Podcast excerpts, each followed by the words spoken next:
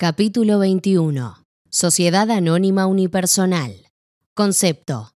Si bien la Ley 19.550 no nos da un concepto de sociedad anónima unipersonal, podemos definirla basándonos en el artículo 163 como aquella sociedad de un solo socio, en la que el capital se representa por acciones y dicho socio limita su responsabilidad a la integración de las acciones suscriptas.